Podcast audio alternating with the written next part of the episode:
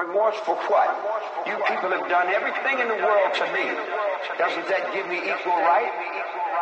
I can do anything I want to you people at any time I want to because that's what you've done to me.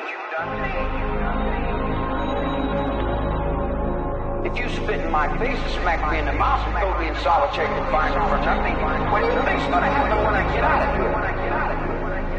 I haven't done enough. I might be ashamed of that for not doing enough, for not giving for not being more perceptive, for not being aware for not understanding, for uh, being stupid.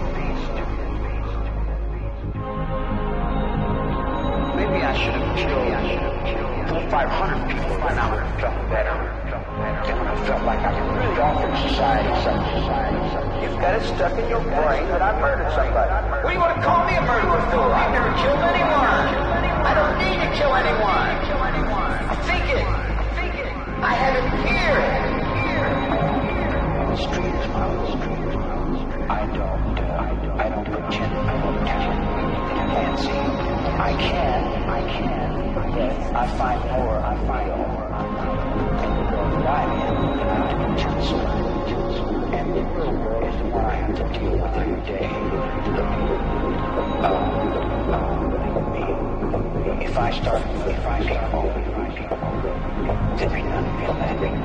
you.